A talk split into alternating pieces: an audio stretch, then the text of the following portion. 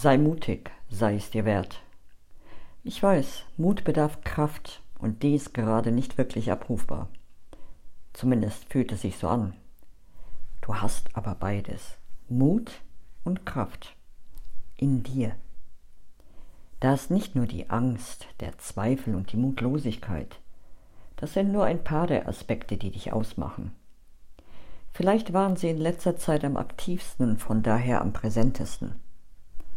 Hoffnung, Zuversicht, Mitgefühl, Stärke und Mut sind einige andere Aspekte, die sich lange ausgeruht haben, so dass sie jetzt mit ganzer Kraft für dich da sein können. Werde dir klar, was du willst. Was ist dein Ziel und wann willst du es? Wenn du diese Klarheit hast, gehe mutig weiter, Schritt für Schritt. Mögest du dir immer wieder bewusst sein, dass du alles in dir hast und den Mut haben, dein Ziel zu setzen und es zu erreichen. Das wünsche ich dir.